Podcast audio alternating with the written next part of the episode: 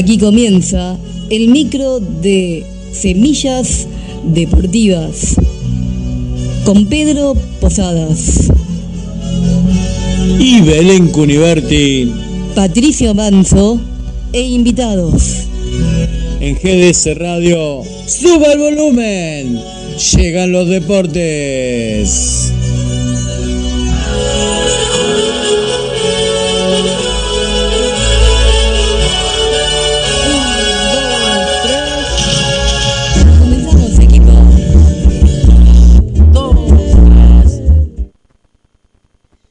Hola, ¿cómo están? Mi nombre es María Belén Cuniverti y ya estamos listos para comenzar Semillas Deportivas aquí en GDS Radio, acompañándolos en este día aquí en Mar del Plata, eh, un tanto lluvioso, eh, pero bueno, siempre hay algo para disfrutar a pesar de la lluvia.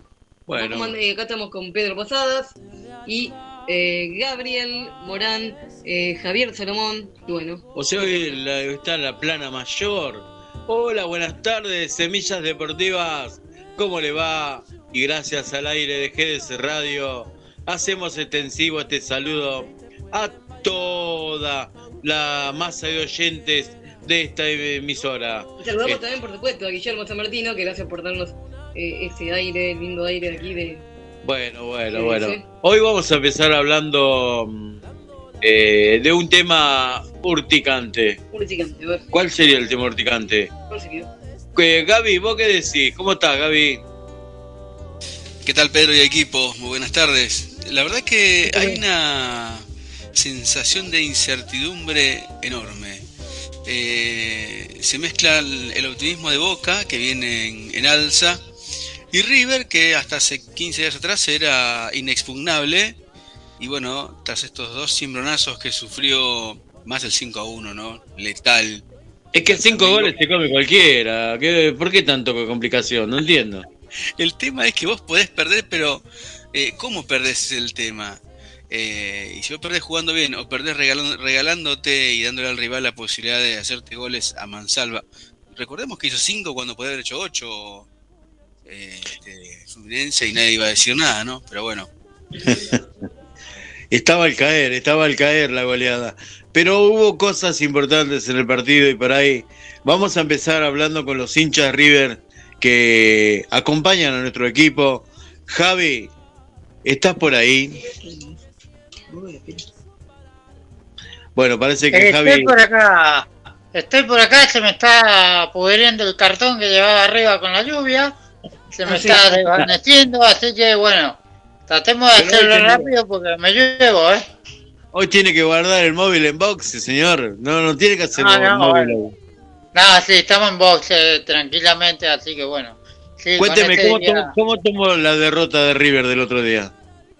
La derrota de River, bueno, eh, River no jugó del todo bien.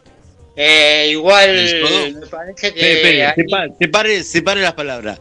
No jugó y después coma del todo bien. Entonces, no jugó primero. Podemos no jugó del todo bien. No jugó del todo bien, coma. Como usted quiere, no jugó del todo bien, coma. Pero ¿Dónde el la- árbitro también fue un factor muy importante. Pero, eh, pero el referee jugaba para los, para los otros. Eh, sí, Ah, obviamente. O sea, jugaron con 13 Eh, eh, claro, el equipo sea, de, el de jugador- Brasil.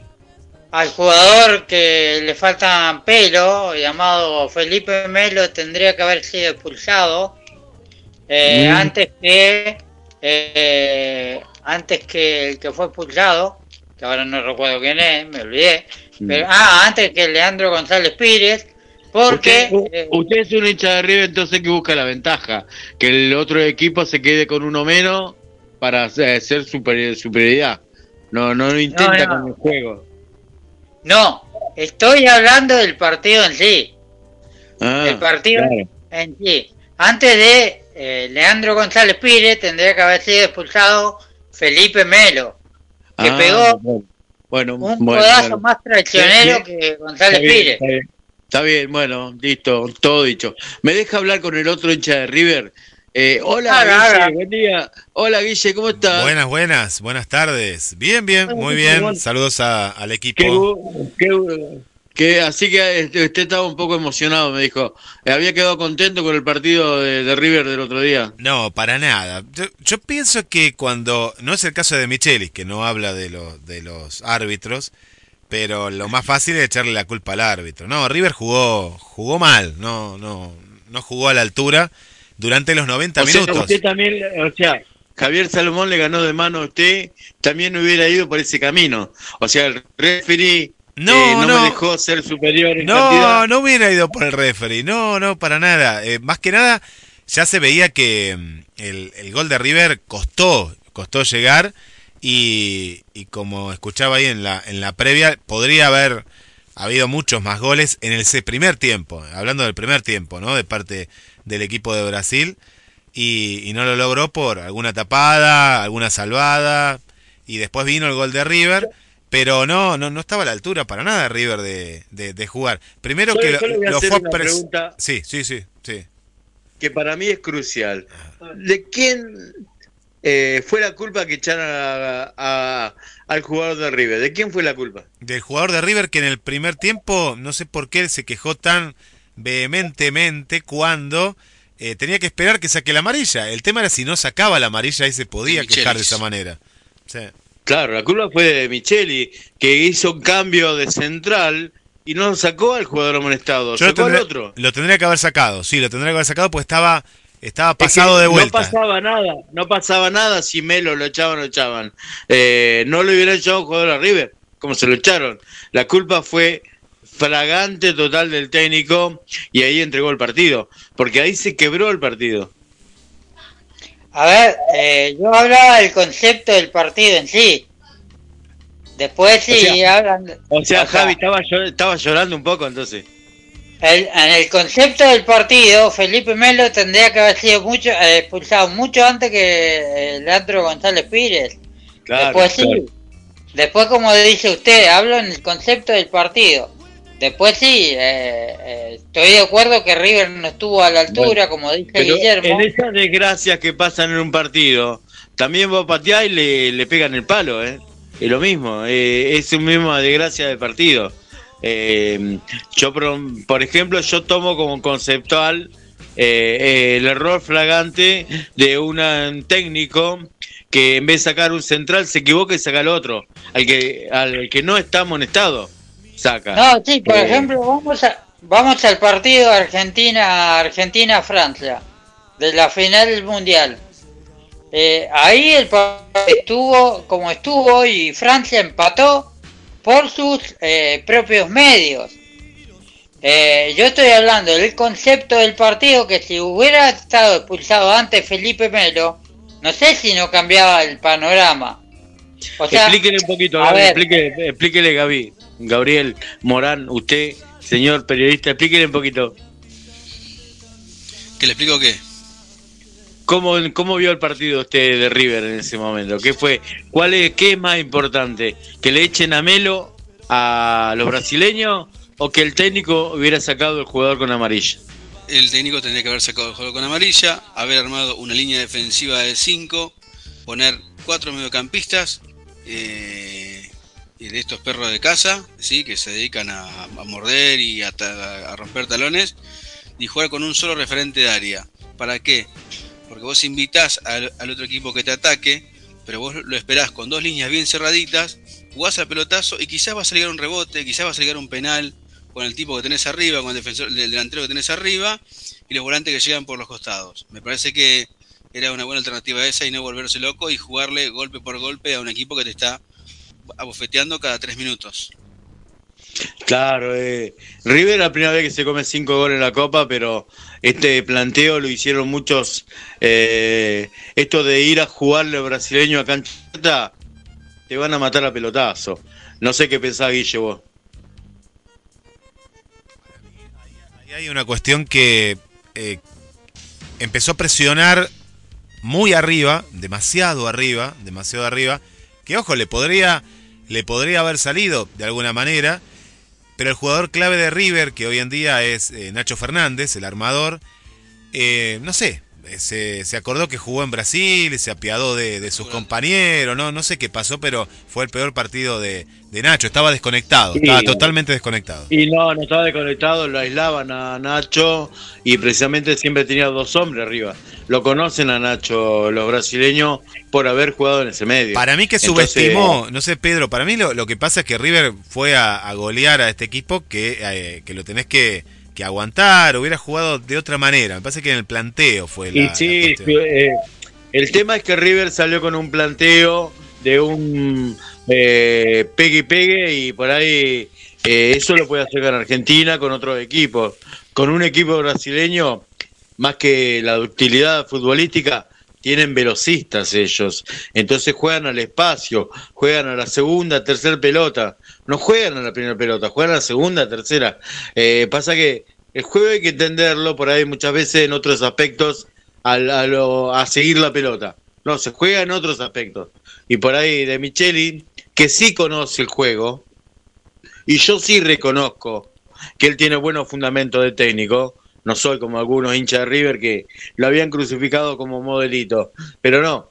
Pero eh, esto fue una equivocación artera del doble equivocación. No es la porque, y no, porque este lo, primero salió presionado arriba y se comió una paliza. Exacto, porque la postura eh, la podría haber cambiado. Eh, es como dice Gabriel, vos eh, le ponés tres mediocampistas eh, y vos ves que te están superando en la mitad de campo, le sumás otro y haces, hasta podés hacer un, una línea de cinco que se transforma en cinco en el medio. Eh, o sea, son términos futbolísticos, pero que los técnicos manejan. Y podría haber hecho ese cambio táctico de jugar 10 metros más atrás, el otro chico no, de, eh, este que vino de Colón, ese otro chico que jugado. Aliendro. No, Claro, lo sumaba a casi a línea de medio campo, porque Aliendro estaba jugando como media punta. Está bien, es una buena intención para un juego ofensivo, perfecto. Pero si vos te están superando porque te toquetean, y estos brasileños toquetean en serio, y, por ahí te están haciendo mover la pelota y te llegan hasta el área tuya, vos tenés que modificar, tenés que volver a generar la acción de tomar el medio, porque es donde se ganan los partidos, en el medio. Pero se movió y él no, él la reapostó, todo de vuelta, sacó un central, armó línea de tres y quiso poner los, los delanteros en vez de ponerle la población en media cancha. Le erró mil por mil, por eso se comió cinco. Es así de clarito. Convengamos que a los equipos brasileños, sea equipo, sea selección, no hay que jugarle dejando tocar la pelota. Hay que moverle la pelota a ellos. Al equipo brasileño le puede hacer uno es sacarle la pelota, y dominar la pelota. Exacto, pero eso casi no se logra en el, en el campo brasileño. Los equipos argentinos van a jugar a otra cosa, van a super de contra. Claro, claro, super la media cancha para que no puedan generar juego, tengan que volver a empezar. Bueno, eh, casi todos los equipos juegan con esa y después tienen el campo a disposición para correr. Bueno, eh, cuando, hizo el gol, Beltrán fue los únicos cinco minutos que River jugó dominando la pelota, tocando la pelota cuando llegó al gol. Eh, después en todo el partido la postura fue jugarle como brasileño y no tenía, no tenía como brasileño, no. Eh, por eso, sí, llegó al gol, pero te comiste cinco. esa es la realidad. Este, lo último comentario que digo del partido, que, eh, o sea, no estoy en contra de Micheli, no lo digo ahora, lo vengo pensando hace mucho, que no, eh, no es que ahora porque haya perdido, sino porque lo pienso internamente, nunca lo dije al aire, pero lo pensaba internamente, de Micheli había venido con una onda europea. Y tuvo la sagacidad, pero a nivel internacional creo que todavía le falta un poco. Tuvo la sagacidad de empezar a jugar sudamericano. Sí, demuestra inexperiencia en cada situación. Porque se acuerdan cuando iba a comenzar esta racha de para Boca se le venía Racing, eh, se le venía River, se le Copa Libertad. Tenía que ir a Colo Colo, un partido muy difícil para Boca por los antecedentes. Bueno, precisamente Boca donde triunfan los partidos difíciles. Y a River también se le propone lo mismo. Eso es lo que hoy está jugando, eh, está jugando como realidad y por eso eh, hasta el mismo hincha de River duda de la capacidad, la capacidad del equipo de River, eh, porque no está preparado para eso. igual. Me parece, disculpe, me parece que la diferencia entre River y Boca es que, bueno, Almirón viene de Sudamérica, o sea, no estuvo nunca en Europa. Y De Micheli estuvo dirigiendo en Europa. no dirigió nunca un equipo de acá. Porque las primeras. no, por ahí vamos a convenir que cuando Almirón vino a Boca, eh, le buscamos los antecedentes y no existen. Tiene montones de fracasos y tal vez pero sí tiene la experiencia de haber, haberse quemado. Tal vez es un técnico que tiene capacidad y nunca la pudo demostrar. Tal vez, yo le digo tal vez. No de sé. Michel, de Michele acá los partidos los ganaba, los primeros partidos que jugó con River, hablando de los amistosos y el campeonato, ganaba de forma rara, pero ganaba de una forma europea. ¿Qué pasó? En las primeras tres fechas le encontraron la idea y la forma europea, bueno, no voy a decir nada nuevo, todos lo saben, pero la forma europea es dejar jugar al jugador de enfrente. Y de Michele venía con esa idea. Entonces acá se encontró con varios resultados en contra por eso. Porque hacía que los jugadores vayan para adelante constantemente. Y acá eh, tienen rayo X, los jugadores te la ponen en la tibia apenas pueden. En Europa no. Bueno, eh, bueno, les agradezco a todos por este ratito de debate de fútbol. Ahora vamos a escuchar. ¿Cómo, Gaby? No, no, yo para cerrar y gracias por, por los segundos. Eh, un técnico para poder jugar el juego que él quiere tiene que tener los jugadores con esa capacidad. Si no, tenés que, tiene que adaptarse el técnico a los jugadores, no los jugadores al técnico. Bueno, eso por eso el fútbol argentino es tan grande que eh, se, se amoldan los jugadores a lo que quieren los técnicos, que a veces los técnicos tienen un pequeño intríngulis en la cabeza, entonces por ahí eh, el jugador argentino vive demostrando adaptarse al esquema que sea. Eh, esto, esto lo hace el jugador argentino y por eso los campeonatos acá son de rompe y raja y todos los partidos dan oportunidades, por eso es tan divertido el fútbol argentino. Vamos a defender siempre dos cosas, el campeonato argentino y a los futbolistas argentinos. Eso es, eh, eh, eso es eh, innato, innato y tenemos que entender que eso es una, una piedra fundamental que tiene el fútbol argentino. Este, no, lo que yo les decía, gracias a todos por este debate, este ratito de fútbol. Ahora vamos a traer un poquito de informaciones. Vamos a hacer un corte, Guille. Así que, ¿qué tiene, señor? ¿Me permite decir algo antes del corte? Sí, Guillermo. Un saludo a la gente, un saludo a la gente de Defensa y Justicia. Le ganó 4 a 1 en Florencio Varela a un equipo de Peñarol que es un equipo histórico en la en la región en tanto Copa Sudamericana, ahora está jugando en la Sudamericana. En la Sudamericana como en la Libertadores ganó varias Libertadores, es un equipo histórico y el otro día en el jueves Defensa y Justicia le ganó 4 a 1 en Florencio Varela. Lo borró totalmente de la cancha. Pero lo borró los 90 minutos. ¿eh? Meritorio, meritorio, la verdad que sí, bueno, pero eso habla también de otras realidades. Defensa y Justicia, que es uno de los mejores equipos argentinos que desarrolla el juego, y por ahí Peñarol en una base de país que está un poquito eh, lenteja, vamos a decirlo así. Eh, Uruguay este, tiene un rodaje un poco más lento de su juego y sus clubes lo demuestran a diario. Vamos, Guille, a la pausa y eh, si tenés algo en la mesa, si no, vamos a la pausa directo. Vamos con los primeros eh, saludos, equipo. Por aquí nos saluda una River Platense, Susi, Susi Rodríguez, la familia Rodríguez desde Hurlingham, a la expectativa del Superclásico. Irina desde Córdoba Capital, la hincha de Belgrano de Córdoba, ahí prendida fue el primer mensaje, eh, primer mensaje que nos ha llegado.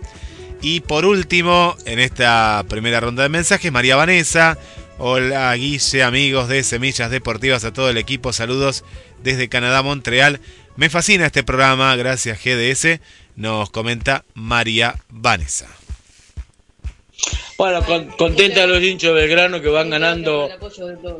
Sí, saludo a todos. Los, le vamos a hablar a la hincha de Belgrano que con un jugador menos le está ganando de local 1 a 0 Atlético de Tucumán, ya en 62 eh, minutos de juego con un gol del eterno Vegetti y Colón también está ganando 2 a 0 a Banfield, eh, también de local, así que esos son los partidos junto a Lanús que ya le ganó a Huracán los partidos del sábado. Este, ahora sí, vamos al corte, Villa.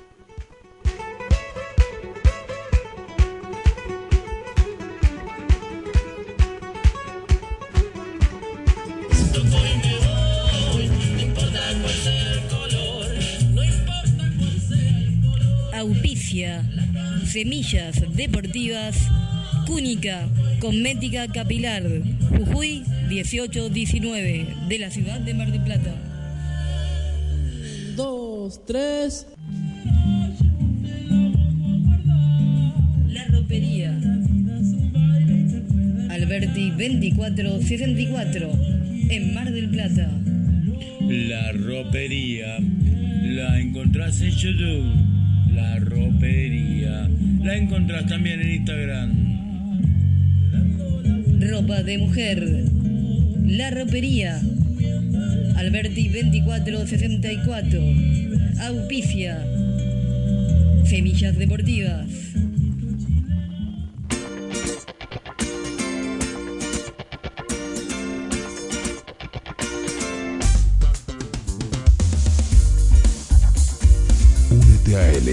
De GDS Radio HD 223-448-4637. Somos un equipo.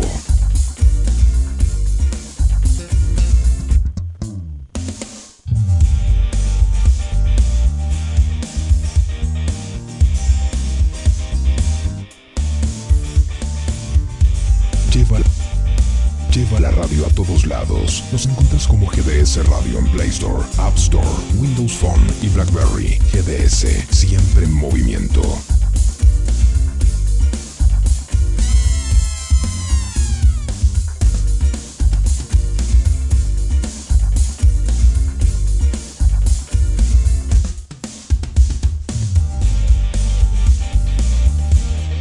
Continuamos en Semillas Deportivas, aquí en GDS Radio, acompañándote donde quiera que estés.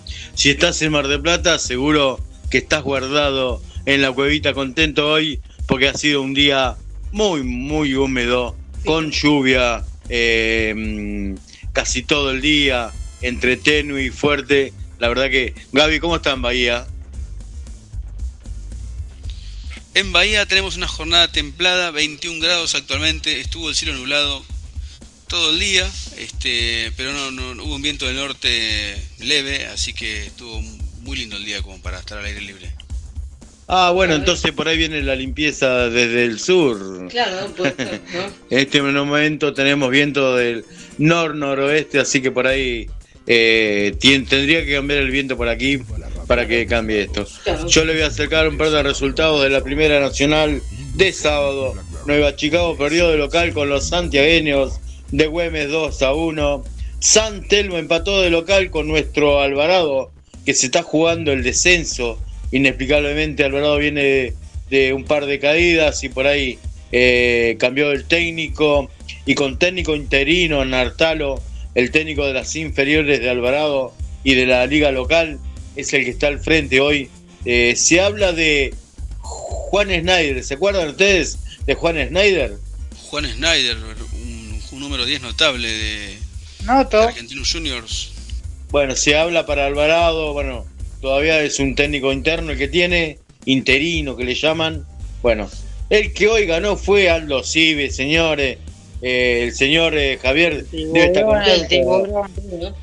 No, Javi, Ganó 3 a 1 y le ganó un equipo bastante bastante bueno, no. A un equipo que está encaramado ahí en los primeros puestos, porque está sexto, si no me equivoco. Eh, ahora le confirmo bien, pero sí, está sexto. Racing de Córdoba, que tiene de técnico al eh, arquero, al chiquito Carlos Bocio, el arquero, Ah, el arquero que hizo historia en la selección argentina, porque fue el primer arquero en atajar en la selección argentina cuando su equipo estaba en segunda división. Está noveno Racing de Córdoba con 16 puntos y bueno, Aldo Civi sacó un buen resultado y, ahora Aldo Civi... ahora los Civi ya sin carama de vuelta buscando ese entrar en ese grupo de que podrían avanzar a segunda instancia, ¿no? Este eh, todavía está a tiempo Aldo Civi, tanto Aldo Civi como Alvarado, eh, todavía están a tiempo, bueno.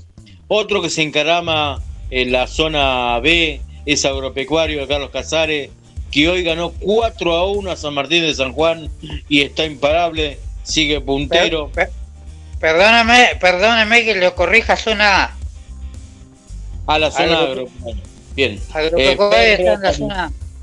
Ferro despertó también, Ferrocarril Oeste, y bien, eh, hoy le ganó de visita a Tristán Suárez 4 a 2. En estos momentos está jugando en esta primera nacional eh, Chacarita le gana 2 a 1 a Gimnasia Jujeño. Villa Dálmine que pierde de local con Deportivo Madryn. Y Independiente Rivadavia Mendoza que también está perdiendo con otro que busca la punta de la A, eh, de la zona A, Estudiante de Buenos Aires. Más tarde van a cerrar Estudiante de Río Cuarto con Almirante Brown. Así que buenas noticias para el fútbol marplatense hoy en la Primera Nacional. Eh, en Bahía, ¿cómo anduvo los equipos que están en el Feral? Gaby, ¿qué sabes? En Bahía juegan mañana los, los tres equipos, tiene Villamitre libre, Olimpo Chipoletti, este, juegan en Río Negro y este, Liniers San Sinena se vuelven a ver las caras. Ah, muy bien, ya es un clásico ese. Así que bueno, eh, sí, recordemos que los tres, casi cuatro equipos de la zona sur están todos juntos ahí, por ahí. Eh, lo de Bahía y van a tener que dirimir eh, junto. eh, hoy están encaramados ahí. ¿Quién es el equipo que le pelea a los bahienses hoy, Gaby? Que an- antes que nada este, Villamitre clasificó eh, en la Copa Argentina tras haberle ganado a Arsenal de Sarandí por penales este, 8 a 7 el martes pasado, si no mal recuerdo. O sea, se metió en los 16 avos. Se metió en los 16 avos Villamitre, sí señor. Bien, bien, buen avance del equipo del barrio de Gaby. Eh, no, no, ese es el Olimpo que perdió con Boca, recordemos, 2 a 1, también por la Copa Argentina, ya esto hace un mes atrás, mes y medio atrás más o menos. Claro, esta 32 avos de, con que comienza la Copa Argentina, muy extensa, hasta, hasta que van jugando todos los equipos a dos o tres partidos por semana, lleva casi dos meses de jugar, entonces por ahí eh, hay partidos que quedan muy lejos uno de otro. Este, Sí, señor.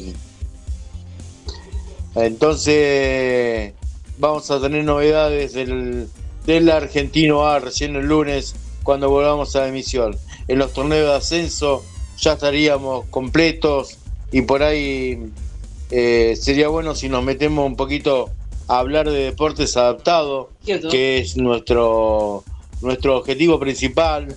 Nosotros buscamos esa forma de, de hablar de la discapacidad aquí en deportes eh, y por ahí juntos eh, avalamos al deporte como salud, como recreación.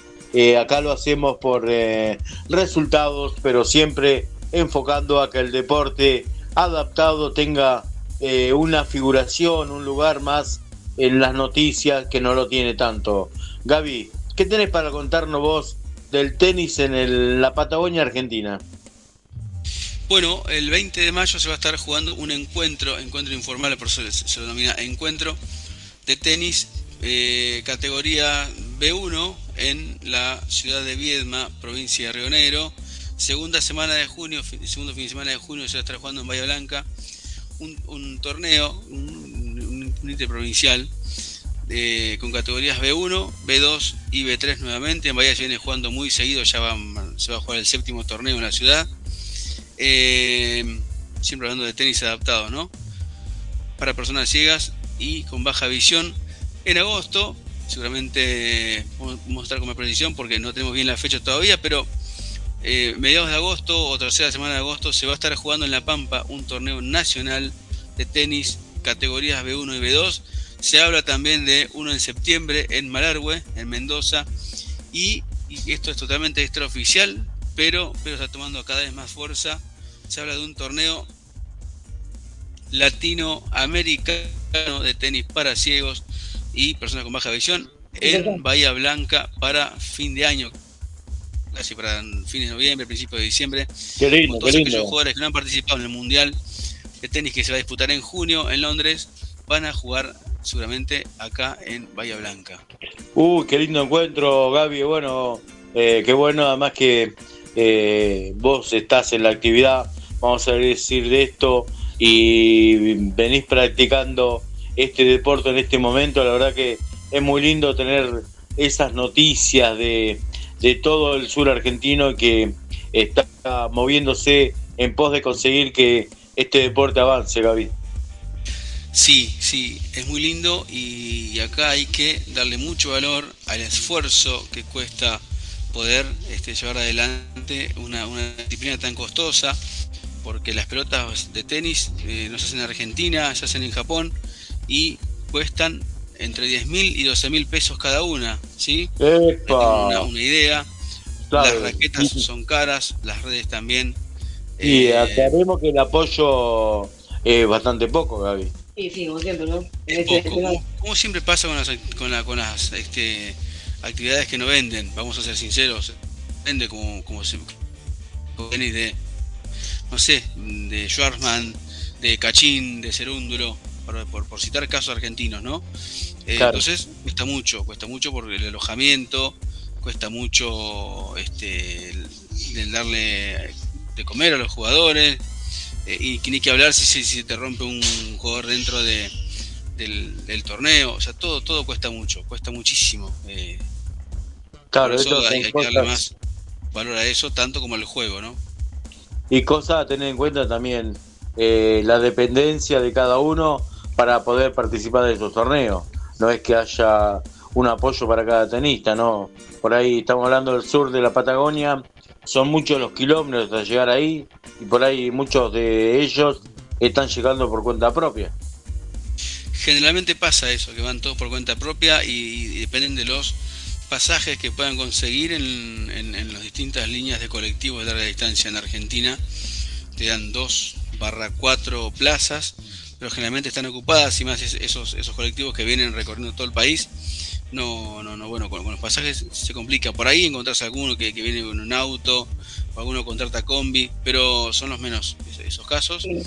Así que bueno, por eso son es muy costoso, muy limitado, pero no deja de ser hermoso y apasionante el tenis.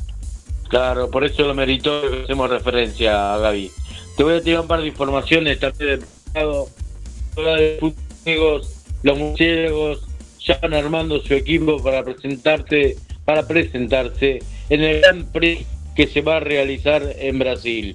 Claudio Falco acaba de dar a conocer, es el entrenador de los murciélagos, dio a conocer la lista de los jugadores del seleccionado argentino de fútbol para ciegos convocados para este Gran Prix a desarrollarse en San Pablo, Brasil, del 23 al 27 de mayo. Y por ahí podemos mencionar los 10 futbolistas convocados, Darío Lencina, Germán Mulek, que vos de ellos nos podés hablar, Gaby. Eh, Lencina es un arquero con mucha, con muchísima experiencia, ahora está atajando a estudiantes de, La Plata, y Germán Mulek, arquero de Rosell, es un ataja penales, sí, ataja muy bien. Eh, creo que son los dos mejores que tiene Argentina actualmente. Así que tenemos bien cubierto el arco. Y también complementan los jugadores de campo, Ángel Deldo, Brian Pereira, Froilán Padilla, Junior Fernández, Mario Ríos, Matías Olivera, Maximiliano Espinillo y Nahuel López. Ahí tenemos una figura, ¿no? equipo joven. Bueno, eh, la contundencia y, experiencia de Espinillo, el talento de Brian Fernández, de Brian, ¿cómo se le apellido? Pereira, perdón, de, Huracán. Eh, Ángel Deldo y de, bueno, de Achadec, Chaco, y este Froilán Coqui, profesores muy, muy, muy, experientes, y después, bueno, Mateo Olivera, Ríos y algunos más que me nombraste por ahí, son jugadores jóvenes que vienen asomando en, esta, en esta renovación que están implementando los murciélagos. Bueno, bueno, muchos, eh, muchas esperanzas en este, en esta lista de futbolistas y la verdad que sabemos del antecedente que tienen los murciélagos, así que esperemos que empiecen a desarrollar em, en este Grand Prix esta competencia que los va a llevar hasta terminar en los Juegos Olímpicos de Francia, ¿no?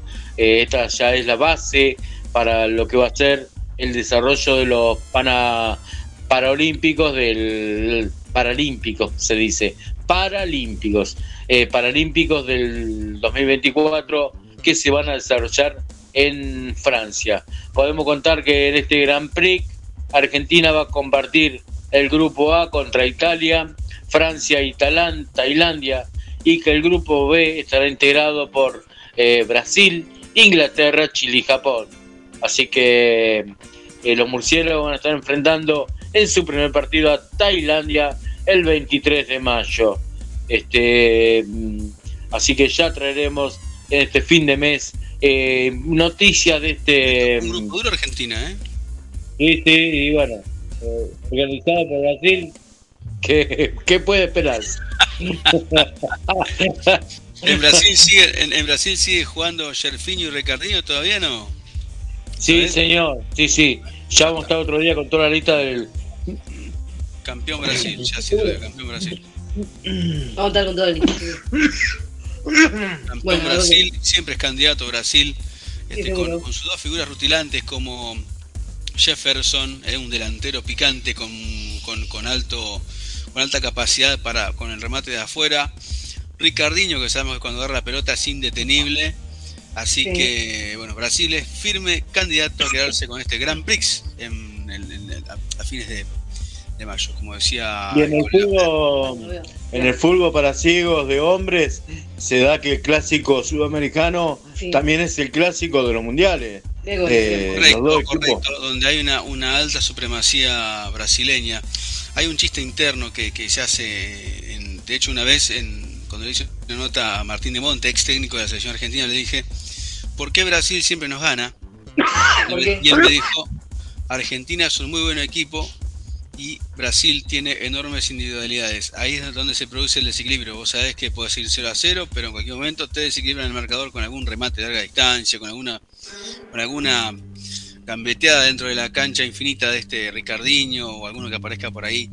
Siempre tiene un tapado Brasil para poder desequilibrar y, aparte tiene un, un, arquerazo. La verdad que yo ahora el nombre no lo recuerdo. Cuando vos des el listado, Pedro, cuando no sé, no sé en el programa, Dale, dar referencia, pero tiene un arquero brillante Brasil. Y ahora empezamos a hablar de fútbol para ciegas, o sea, las murciélagas que se están concentrando reiteradas veces en el cenar de a dos o tres días, o sea, le vamos a contar que el seleccionado de fútbol para ciegas, el último trabajo lo hizo del 28 de abril al 1 de mayo en el cenar y venían de realizar una concentración también de tres días, unos días antes, en Córdoba. Este, las chicas convocadas, eh, ¿tenés alguna referencia vos, Gaby? Si te doy los apellidos de las chicas. Algo vamos a sacar de la galera. Bueno, digamos que el técnico eh, es una trilogía, tal vez dos técnicos y una asistente técnica, eh, Gonzalo Abas, Santiago Jugo y Sofía Sosa. Eso el, año pasado esa, esa, trilogía. ¿eh? Mm. Bueno, está teniendo sus frutos porque las murciélagos vienen avanzando y van consiguiendo ese mm, esa prestancia de seleccionado argentino en el fútbol para ciegas, como tal cual sucede con la selección Argentina mujeres de que va a participar del próximo mundial también. Sí, señor. Recordemos que el año pasado las chicas jugaron un par de amistosos frente a la selección de Colombia y les ganaron con contundencia, ¿no? Le ganaron bien 3 a 0 y 2 a 0 en diferentes tomando nivel. Creo que mm, bueno, cuando vos des el listado yo te voy dando referencias de algunas. Y sí, es merecido que las nombremos a todas las chicas que hoy componen el plantel de las murciélagas, Gracia, Gracia Sosa Barreneche, capitana goleadora, capitana y goleadora de las murciélagas y capitana en las guerreras, con bueno, equipo en el, que milita. Claro, eso es River, ¿no? Las Guerreras, Córdoba. Ah, de Córdoba, tiene razón. Joana Aguilar, Elena Quinteros, María Constanza ahí, Ahí, te paro. Joana, eh, vos nombrabas a Joana Aguilar y, y Sosa Barrenet. Son mediocampistas y la delantera goleadora de, eh, esta selección. Nombrabas también a, a, Constanza Carrizo, defensora de las guerreras de Córdoba, al igual que este, Joana Aguilar, delantera de las guerreras también, junto con Gracia Sosa, Barreneche. Así que ya encontramos que el corazón de, las murciélagas está en Córdoba. Y prácticamente sí, porque una de las arqueras que le vas a nombrar ahora también ataja en las guerreras. María Constanza Carrizo, Guillermina Corrales, Melody Álvarez. Y La Pampa, Guillermina Corrales, este, que es nueva, jugaba en, la Barranca en su momento, después también estuvo jugando en las guerreras y ahora, no, no sé dónde estará jugando ahora, pero eh, me decías Melody Álvarez, jugadora de 19-20 años, que empezó un poquito a jugar para Román Rosell. Eh, quiero aclarar que gusto lo estamos dando porque estamos hablando de jugadoras ciegas de la selección argentina de damas y por ahí eh, estamos desarrollando con el señor Gabriel Morán un detalle futbolístico tal cual como pasaba con los hombres, hoy también con las mujeres. Y esto me enorgullece mucho de, estar en este espacio y contar con Gabriel Morán. Agustina Medina Páez completa la lista, Silvina Ibarra, Florencia Macenzana, Carla Peraza, Micaela Segovia, Melissa Flores, Zoe Pampilón y Luis Lavianchi sería el plantel completo que hoy está entrenando en las murciélagas. Melissa Flores, arquera de las guerreras, los otros chicos que nombraste son de eh, del equipo de Salta y de Román Rosell. Son los cuatro equipos que componen la Liga Femenina de Fútbol para Chicos hasta ahora. Ah, ¿Querés algo más, federal que eso? Ah, espectacular. Eh, buenísimo, esto sí que es un seleccionado. Este, y comentando el bahiense, señor bahiense entrerriano, viviendo en Bahía Blanca, Gabriel Morán. Gaby, muchas gracias por el aporte. la verdad que... Eh, no completas la información porque, bueno, uno por ahí obviamente no, no se han enterado de tanto como vos, así que, bueno, gracias por, por el aporte. Es un placer poder compartirlo con ustedes y con la audiencia, colega. Muchas gracias, señor. Eh, podemos hablar que eh, la selección de tenis adaptado se quedó sin poder viajar a Portugal. Esto lo habíamos comentado el otro día y yo me quería explayar un poquito eh, para mostrar eh, eso que contaba Gabriel recién de las imposibilidades que manejan al mundo de la discapacidad. Esto que le pasó a la selección nacional de tenis adaptado. Eh, hay que recordar que mm, cada deportista de tenis adaptado en silla de rueda o en el o la discapacidad que tenga, desarrolla un mundo personal bastante mm, complicado para acceder a jugar. Este, eh, hoy no están en realidad las normas para eh, cubrir a esa, pensando en esa discapacidad. Acá pasó que la aerolínea alemana Lufthansa eh, no pudo realizar un viaje que estaba pactado, no le dio pasajes a la selección argentina de tenis adaptado para un avión posterior y solo le dio lugar para el mismo avión dentro de tres días cuando lo pudo arreglar. Y por ahí ese es el detalle que yo quiero marcar que pasó eh, a esta selección que no se pudo presentar, porque si viajaba eh, cuando le daban la prestación llegaba tarde. Eh, no se podía, no se pudo presentar a Argentina a tiempo como estaba pactado en el Mundial de Portugal.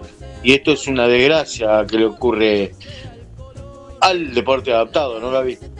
una de las tantas que recibe, el, de, los, tantos cachetazos sonoros que recibe el deporte adaptado cuando hablamos de el apoyo a nivel nación. Siempre ocurre algo y cuando viajan a jugar, eh, viajan en, allá en tercera clase, poco más sentados en el, piso, como cuando viajaban los soldados a Malvinas, ¿vio? Todos desparramados en, el, en el Chinook. Bueno, una cosa así. Perdón que toque este, este ejemplo justamente, pero la idea es darle el dramatismo por, por, la sensibilidad, por la sensibilidad que ello implica. Eh, ¿Cómo puede ser que para todo el resto de, competidores haya apoyo eh, para los denominados normales y para los que tienen alguna problemática? Generalmente no hay nada y si hay son migajas. Es una verdadera vergüenza y me hago responsable de lo que digo. Perdón por, por estar en este medio pero creo que es una realidad que es este, inaceptable, al menos para, para mí, como para ustedes también, y para todos los que tenemos alguna problemática y nos cuesta todo el, doble.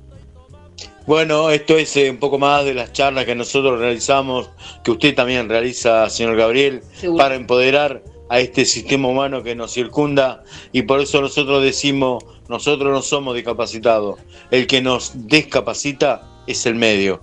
Así que esto es una visibilización más del pisoteo que hay sobre nuestros derechos, señor no Somos, no somos discapacitados ni tenemos capacidades diferentes como alguna vez se dijo por ahí. Somos personas, somos personas con distintas problemáticas, nada más. Totalmente. Bueno, amigos de Semillas Deportivas, hoy la emisión de hoy de sábado, de este sábado lluvioso, pero que nos, da, nos dio lugar a tocar varios temas, Gaby eh, muchas gracias por tu participación. Hemos perdido a Javi en la comunicación y por ahí. Estamos, acá eh, estamos. ah, señor Javier, perdone. Y atentamente, por eso. Pasa que usted se guardó en box y no lo vimos más. Si quiere, si quiere sigo con el deporte adaptado. Sí, con gusto. Estamos esperando su informe. Y vamos a redundar en el mismo tema, ya le digo por qué, al final lo voy a decir. Se jugó el fin de semana anterior, en la última vez que estuve al aire, hablamos un poco de las reglas del Power Chat, del fútbol en silla de rueda motor, y bueno, el, el fin de semana pasado se jugó la primera fecha entre el 29 y 30 de abril, o sea, sábado y domingo, los resultados del 29 fueron los Titanes de Córdoba 5, Guerreros del Oeste Chivilcoy Buenos Aires 0, Talleres Pacheco de Buenos Aires, eh, perdón, Tigre Pacheco de Buenos Aires 9, Tigre del Bajo Pacheco Buenos Aires 0, Tigre de Desarrollo de Pacheco 1, Botines de Desarrollo Villa María Córdoba 3, Tigre del Bajo de Pacheco 1, Guerreros del Oeste Chivilcoy Buenos Aires 0 y Titanes de Desarrollo, porque esta es la Liga de Desarrollo, porque hay dos ligas, está la primera y la de Desarrollo, Titanes de Desarrollo 0 eh, de Córdoba y Botines de Desarrollo Villa María Córdoba 4. Estos fueron los resultados del 29, el 30 Tigre de Pacheco le ganó a, le ganaba a Chivilcoy de Buenos Aires, el partido suspendido en el entretiempo ganaba Tigres 1 a 0 y se completará en la próxima fecha, o sea en la segunda. Titanes de Córdoba 3, Tigres del Bajo de Pacheco 1, Tigres de eh, Desarrollo 3 de Pacheco versus Titanes de Desarrollo 4, de Córdoba y Tigre de Córdoba 1, Tigre de Pacheco Buenos Aires 2. Estos fueron los resultados del, sábado y el domingo de la primera fecha. ¿Y por qué digo que vamos a terminar rutinariamente? Porque estaban hablando ustedes del problema de sponsoreo que hay en todos estos deportes. Bueno, la primera fecha del, fútbol en silla de rueda motor se hizo en Empalme, Córdoba. Todos sabemos que ya hablé que hay un equipo marplatense que se llama Rengo Motor que nos representa en fútbol en silla de rueda motor y bueno y por cuestiones también económicas eh, Rengo Motor no participó en esta fecha en esta primera fecha porque no se, no se pudo trasladar a Córdoba por la falta de sponsor que tienen. Pero o sea, por lo tanto. En la próxima fecha que va a participar eh, Rengo Motor, el equipo de Rengo Motor va a jugar muchos más partidos que el que tuviera que jugar si hubiera podido ir a Empalme Córdoba. Por eso digo, bueno, todos giran lo mismo, lamentablemente y desgraciadamente. Así que repito, más eh, allá de los resultados que di, quiero enfatizar en esto que bueno, que Rengo Motor eh, ya había arreglado con la federación como corresponde, pero bueno, en base a los problemas económicos y de falta de sponsor, como hablaban ustedes, no pudo viajar en esta primera fecha en Empalme, en Empalme Córdoba. Eso eh, quiere decir que la próxima fecha, cuando vaya, cuando participe Rengo Motor, tenga que jugar muchos más partidos de los correspondientes. Son cuatro Rengos a motor la próxima fecha va a tener que jugar 8 partidos por este inconveniente. Claro.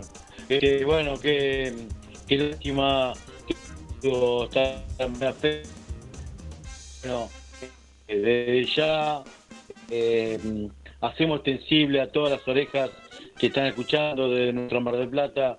A ver. Y desde otros lugares también que estén informados. Claro, pero igual para esa empresa que puedan prestar su colaboración. ¿Por qué decimos empresa? Porque son las que están hoy aptas para poder prestar un poquito de colaboración con este deporte, que es un incipiente deporte de chicos que se manejan en silla de rueda y que por ahí quieren conformar un deporte que es muy atrayente, porque vale la pena ver un partido de Power Check la verdad que es importante. Y aparte, eh, como siempre decimos, tiene que tener el reconocimiento como lo tienen los demás eh, los deportistas con eh, discapacidad también tienen que tener ese reconocimiento igual que todos. Bueno, señor Javier Salomón, le, agradecemos tanto como a Gabriel también la participación y todo es para hacer visible la situación del deporte adaptado, que es eh, muy lindo narrar resultados pero también es mejor eh, por ahí hoy trabajar en la visibilización de las cosas que pasan y poner todo en realidad. Así que les agradezco haber participado en este Semillas Deportivas de este sábado 6 de mayo y la verdad les mando un saludo tanto Gaby como Gil. Un fuerte abrazo para todos. Gracias. Y bueno, eh, por las dudas que no haya quedado claro, eh, le indico que Rengo Motor, a pesar de esto, no perdió los puntos. ¿eh? O sea, no, Rengo Motor empieza de cero. Porque vamos a aclarar que eso es, eh, es loable en el, en, el mundo de deportes adaptados. No se saca ventajas eh, de las imposibilidades que sí pasa en el fútbol profesional y otras cosas. Pero bueno, en el deporte adaptado no pasa eso y por eso va a tener oportunidad de refrendar en la cancha los puntos que no pudo ver en su momento. La verdad que muy buena la mención, Javi, gracias. Y pasamos a saludar a Guille, agradeciéndole este espacio una vez más. y perdón por los minutos que nos pasamos. Gracias a ustedes y a Guillermo.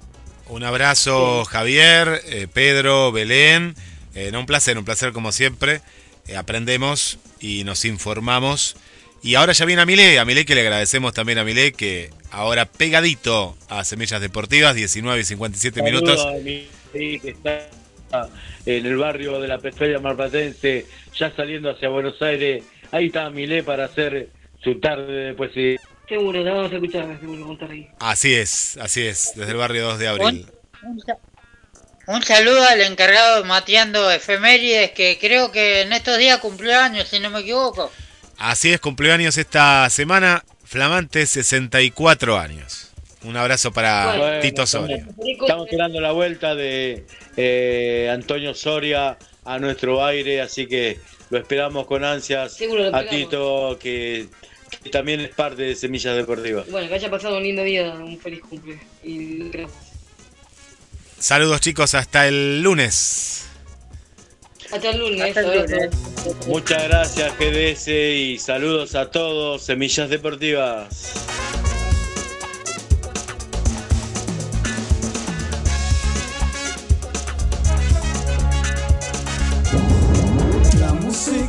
De la ciudad. GDS GDS, la radio que nos une. La música de la ciudad.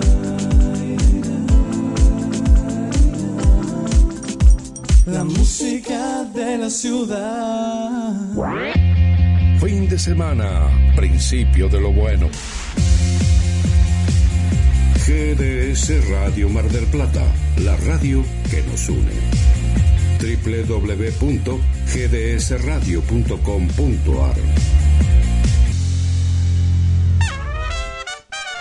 494 1010. Viaje con Servitaxi. Comodidad, seguridad y puntualidad. Aceptamos tarjetas de crédito. Descarga la aplicación en tu teléfono. Encontranos como Servitaxi Mar del Plata. Servitaxi, sinónimo de servicio. 494. Noche para compartir. GDS, siempre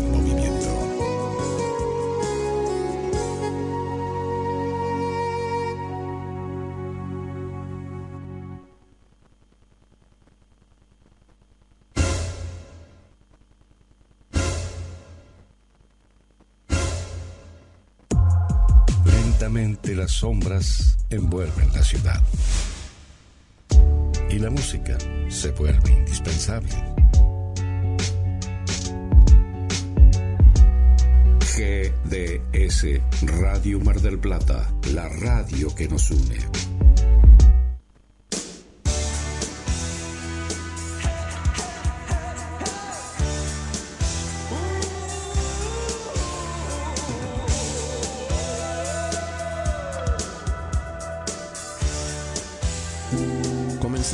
Con nuestra radio. GDS Radio, la radio que nos une. Escúchanos en www.gdsradio.com.